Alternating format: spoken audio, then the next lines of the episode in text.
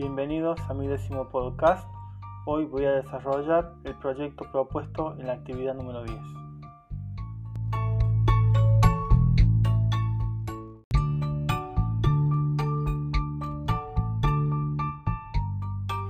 Para empezar, la clase está pensada para alumnos de cuarto grado en las áreas música, plástica y geografía. El contenido que se va a desarrollar son mitos y leyendas del Chaco santiagueño. La historia que se va a desarrollar, lo que se va a contar es la telecita.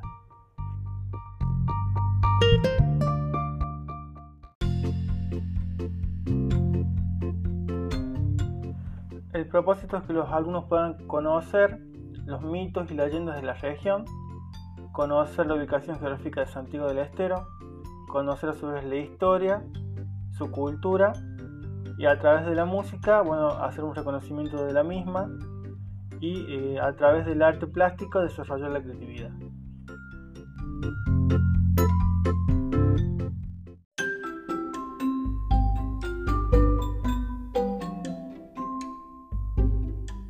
Tengo como objetivo que el alumno logre desarrollar capacidades creativas a través de escuchar historias.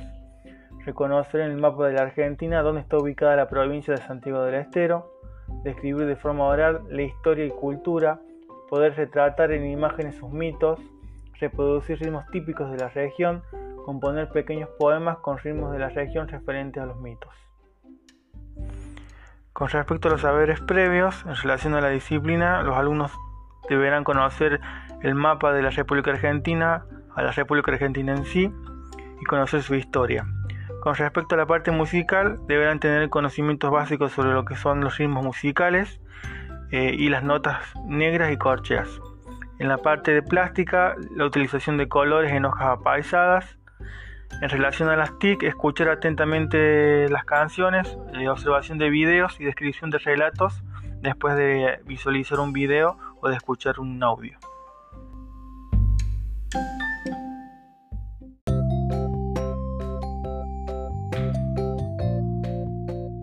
En las actividades y como primera iniciaría la clase saludando a los alumnos y preguntando si alguna vez sus padres o hermanos o amigos les contaron alguna historia o cuento.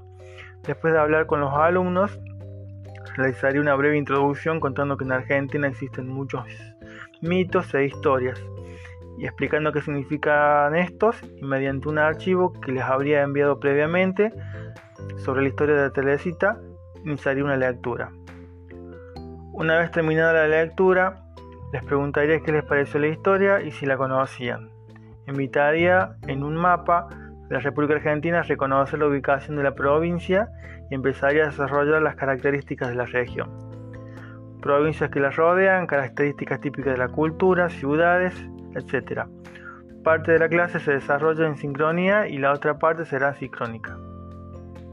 Los recursos que utilizaría serían eh, un PDF o una fotocopia, libros de mitos, un teléfono para una videollamada, eh, mapa de la República Argentina y de Santiago del Estero, lapiceras.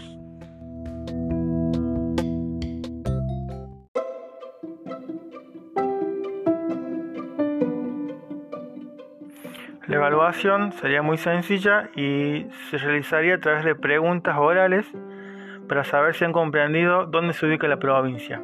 Un trabajo de investigación sobre Santiago del Este y sus características geográficas y culturales.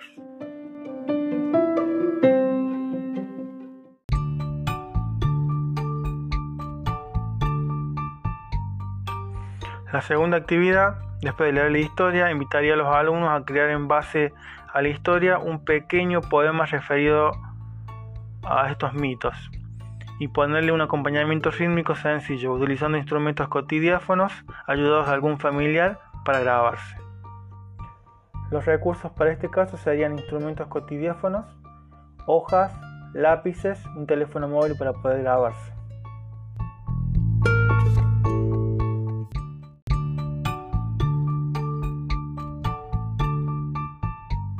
La evaluación para esta clase será mediante el envío del poema realizado por el alumno en un formato de Word, PDF o en una foto con el texto escrito. Y por otro lado se pedirá que envíe el video con el acompañamiento realizado a la poesía.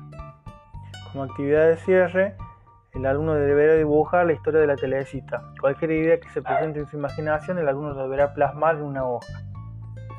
Los recursos que se van a utilizar son hojas de dibujo, colores, témperas, crayones, un teléfono móvil o una cámara de fotos para enviar la imagen una vez terminada. Como evaluación final, mediante una videollamada grupal, realizaría diversas preguntas referidas a la geografía de la provincia, las costumbres y las culturas. Todas las preguntas serán sencillas. Luego se preguntará a los alumnos quién querría leer la poesía que realizó, obviamente sin la utilización del instrumento de percusión debido a la sonoridad de los videos. Y por último, para compartir de forma virtual los trabajos realizados por los alumnos.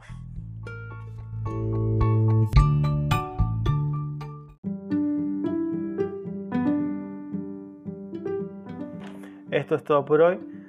Muchas gracias.